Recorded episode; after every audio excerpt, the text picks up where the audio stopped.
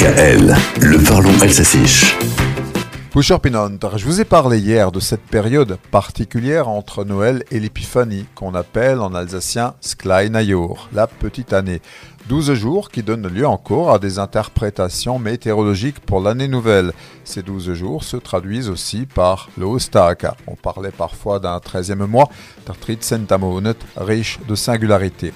Pendant cette courte période, on s'interdisait par exemple de manger des fèves ou des haricots, On disait qu'ils pouvaient entraîner des maladies de la peau, la gale ou encore des ulcères.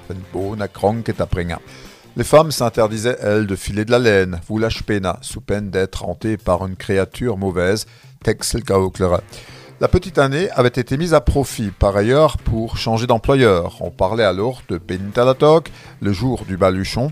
Après Noël, on prenait ses affaires pour voir si l'herbe était plus verte ailleurs. Enfin, c'était le temps où on soldait les comptes à l'aide du Kerpolz, bois de comptage, une planche ou un bâton où on faisait des encoches. De là est restée l'expression Epis vom Kerpolz avoir des dettes ou avoir quelque chose sur la conscience.